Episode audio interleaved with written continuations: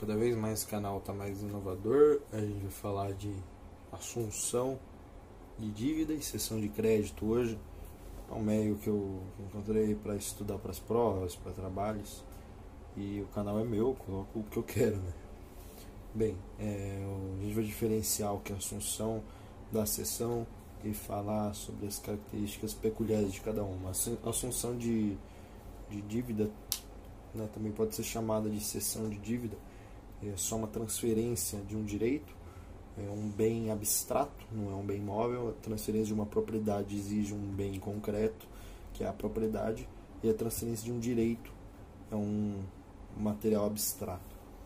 Então, no o credor, na assunção de dívida, ele se chama cedido, o objeto é a própria dívida, o devedor é chamado de cedente, e o terceiro que vai assumir esse débito é chamado de cessionário. É muito interessante que a, o código traz para gente que a concordância do credor tem que ser expressa. Então, se de repente vai rolar uma sessão de débito, eu aviso o credor e ele fica em silêncio, esse silêncio importa a recusa. É o contrário da regra do código. Geralmente o silêncio importa a anuência. Nesse caso, não. O silêncio do credor é extremamente importante. Se o credor não concorda, é porque tem algum problema. É muito importante para o credor saber quem está assumindo a dívida. Se é uma pessoa incapaz de pagar, então existe até uma exceção aberta pela própria lei para o silêncio do credor, que é o artigo 303 do Código Civil, que diz que o silêncio do credor é válido nos casos de bens que já possuem uma garantia. Né? Então, de repente, eu vou vender uma casa que está com uma hipoteca em cima dela. Se até 30 dias o credor não se manifestar sobre essa, esse, esse débito que existe, ele está consentindo com essa hipoteca e ele vai assumir isso de maneira tácita. Caso haja má fé aí durante o processo de cessão de débito, então uh, uma simulação de que o, o terceiro, o cessionário, tem bastante dinheiro, ele consegue pagar a dívida, mas na verdade isso é uma mentira, foi de má fé, foi, volta o débito para o devedor original nem considera que houve essa sessão. Agora, sobre as garantias, né? É, como eu acabei de dar o exemplo da, da casa, a casa tem uma hipoteca que é uma garantia real. Essa garantia real vai com a, com a casa. Então, ou de repente eu tenho um, um débito que nesse débito tem como garantia uma penhora ou uma própria hipoteca. Essas garantias são transferidas junto com o débito para o cessionário. Já as garantias pessoais não. Então, se de repente eu tenho o imóvel e tenho o fiador, o fiador não vai, a não ser que ele converse com o credor e os dois convencionem, ok. Mas as garantias pessoais não vão, elas ficam no negócio jurídico antigo. Né? Aliás, não há o que se falar de negócio jurídico antigo porque não existe extinção da obrigação, ela simplesmente é transferida. Ah, sobre as exceções pessoais o assuntor, o, que assume a dívida, né, o cessionário, ele não pode opor ao credor uma exceção pessoal que era plausível para o devedor primitivo. Então, de repente, o devedor primitivo tinha lá um direito à compensação e esse direito à compensação não é transferido pro segundo devedor, pro assuntor processionário. De repente, lá na hora da cobrança do credor, ele não pode falar, existe um, uma compensação que dá para fazer? Não, porque esse direito, essa exceção pessoal que era oponível pelo devedor primitivo, não é oponível pelo segundo devedor, assuntor, cessionário, terceiro. Né? Agora vamos falar da expromissão, que é um método aí é, que a gente vai conversar na avaliação, em grupo. Expromissão é quando a gente simplesmente libera o devedor ou, ou junta mais um. Então, nós temos dois tipos de expromissão: é a liberatória e a cumulativa. A expromissão liberatória recebe esse nome justamente porque libera um devedor, ele se isonera da obrigação e vem um outro terceiro e assume o lugar dele. Já na cumulativa, o devedor permanece e só vem mais um e se acumula com ele. Eles se tornam devedores solidários. Agora, falando de cessão. Na cessão, o credor é o cedente, ele, ele troca de lugar com o devedor, né? Então, na cessão de crédito, o credor é o cedente, o objeto é esse crédito que vai ser cedido, o devedor é chamado de cedido, e o terceiro que vai assumir o crédito se chama cessionário.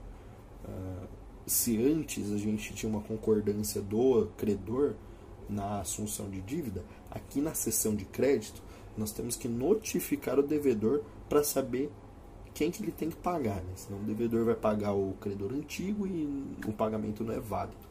É, então é muito importante avisar o devedor de quem vai ser o responsável por receber o pagamento.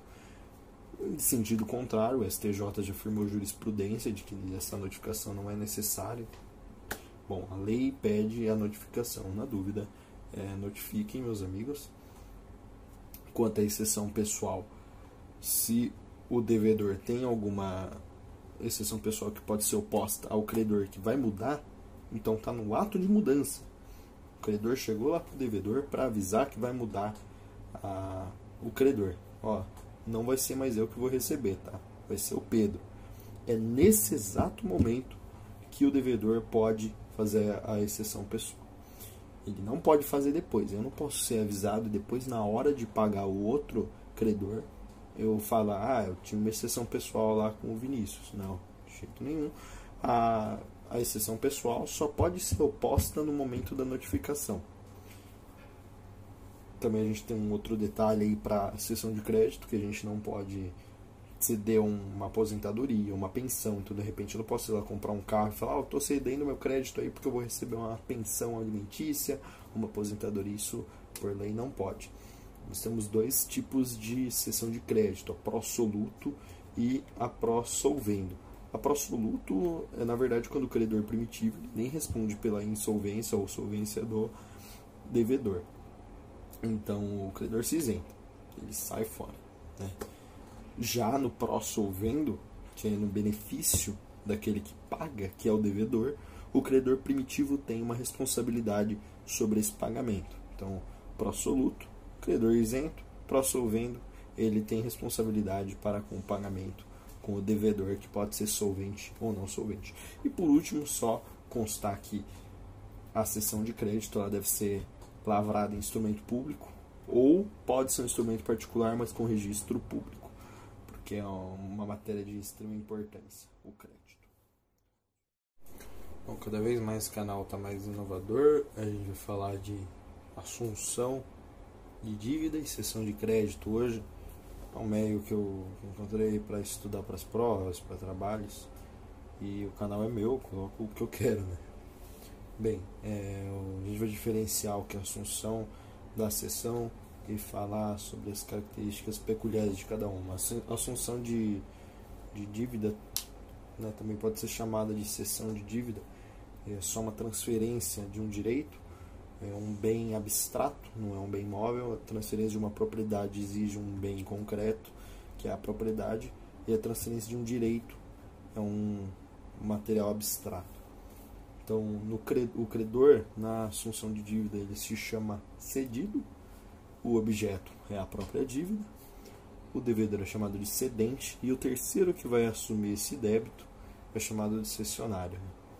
É muito interessante que a, o código traz para a gente que a concordância do credor tem que ser expressa. Então, se de repente vai rolar uma sessão de débito, eu aviso o credor e ele fica em silêncio, esse silêncio importa a recusa. É o contrário da regra do código. Geralmente o silêncio importa anuência. Nesse caso, não. O silêncio do credor é extremamente importante. Se o credor não concorda, é porque tem algum problema. É muito importante para o credor saber quem está assumindo a dívida. Se é uma pessoa incapaz de pagar, então existe até uma exceção aberta pela própria lei para o silêncio do credor, que é o artigo 303 do Código Civil, que diz que o silêncio do credor é válido nos casos de bens que já possuem uma garantia. Né? Então, de repente, eu vou vender uma casa que está com uma hipoteca em cima dela. Se até 30 dias o credor não se manifestar sobre essa, esse esse débito que existe, ele está consentindo com essa hipoteca e ele vai assumir isso de maneira tácita. Caso haja má fé aí durante o processo de cessão de débito, então uh, uma simulação de que o, o terceiro o cessionário tem bastante dinheiro, ele com, consegue pagar a dívida, mas na verdade isso é uma mentira. Foi de má fé, foi, volta o débito para o devedor original. Nem considera que houve essa cessão. Agora, sobre as garantias, né? É, como eu acabei de dar o exemplo da, da casa, a casa tem uma hipoteca que é uma garantia real. Essa garantia real vai com a, com a casa. Então, ou de repente eu tenho um, um débito que de, nesse débito tem como garantia uma penhora ou uma própria hipoteca. Essas garantias são transferidas junto com o débito para o cessionário. Já as garantias pessoais não. Então, se de repente eu tenho o imóvel e tenho o fiador, o fiador não vai, a não ser que ele converse com o credor e os dois convencionem, ok. Mas as garantias pessoais não vão, elas ficam no negócio jurídico antigo. Né? Aliás, não há o que se falar de negócio jurídico antigo porque não existe extinção da obrigação, ela simplesmente é transferida. Uh, sobre as exceções pessoais. O assuntor, o, que assume a dívida, né, o cessionário, ele não pode opor ao credor uma exceção pessoal que era plausível para o devedor primitivo. Então, de repente, o devedor primitivo tinha lá um direito à compensação e esse direito à compensação não é transferido pro segundo devedor, pro assuntor processionário. De repente, lá na hora da cobrança do credor, ele não pode falar, existe um, uma compensação que dá para fazer, não, porque esse direito, essa exceção pessoal, que era oponível pelo devedor primitivo, não é oponível pelo segundo devedor, assuntor, cessionário, terceiro. Né? Agora vamos falar da expromissão, que é um método aí é, que a gente vai conversar em avaliação, em grupo. Expromissão é quando a gente simplesmente libera o devedor ou, ou junta mais um. Então, nós temos dois tipos de expromissão: é liberatória e a cumulativa. A expromissão liberatória recebe esse nome justamente porque libera um devedor, ele se exonera da obrigação e vem um outro terceiro e assume o lugar dele. Já na cumulativa, o devedor permanece e só vem mais um e se acumula com ele. Eles se tornam devedores solidários. Agora, falando de cessão. Na cessão, o credor é o cedente, ele, ele troca de lugar com o devedor, né? então na cessão de crédito, o credor é o cedente, o objeto é esse crédito que vai ser cedido, o devedor é chamado de cedido, e o terceiro que vai assumir o crédito se chama cessionário. Uh, se antes a gente tinha uma concordância do credor na assunção de dívida, aqui na sessão de crédito nós temos que notificar o devedor para saber quem que ele tem que pagar, né? senão o devedor vai pagar o credor antigo e o pagamento não é válido. Uh, então é muito importante avisar o devedor de quem vai ser o responsável por receber o pagamento. Em sentido contrário, o STJ já afirmou jurisprudência de que essa notificação não é necessária. Bom, a lei pede a notificação. Na dúvida, é, notifiquem, meus amigos. Quanto à exceção pessoal, se o devedor tem alguma exceção pessoal que pode ser oposta ao credor que vai mudar, então está no ato de mudança. O credor chegou lá para o devedor para avisar que vai mudar a, o credor. Ó, não vai ser mais eu que vou receber, tá? Vai ser o Pedro. É nesse exato momento que o devedor pode fazer a exceção pessoal. Ele não pode fazer depois. Eu não posso ser avisado depois, na hora de pagar o outro credor, eu falar, ah, eu tinha uma exceção pessoal lá com o Vinícius. Não, de jeito nenhum. A, a exceção pessoal só pode ser oposta no momento da notificação. Também a gente tem um outro detalhe aí para sessão de crédito, que a gente não pode ceder uma aposentadoria, uma pensão. Então, de repente, eu não posso ir lá comprar um carro e falar, oh, eu estou cedendo meu crédito aí porque eu vou receber uma pensão alimentícia, uma aposentadoria. Isso, por lei, não pode. Nós temos dois tipos de sessão de crédito, a pró-soluto e a pró-solvendo. A pró-soluto é, na verdade, quando o credor primitivo nem responde pela insolvência ou solvência do devedor. Então, o credor se isenta, ele sai fora. Né? Já no pró-solvendo, que é no benefício daquele que paga, que é o devedor, o credor primitivo tem uma responsabilidade sobre esse pagamento. Então, pró-soluto, credor isento, pró-solvendo, ele tem responsabilidade para com o pagamento com o devedor, que pode ser solvente ou não solvente. E por último, só constar que a cessão de crédito ela deve ser lavrada em instrumento público ou pode ser um instrumento particular, mas com registro público, porque é uma matéria de extrema importância, o crédito.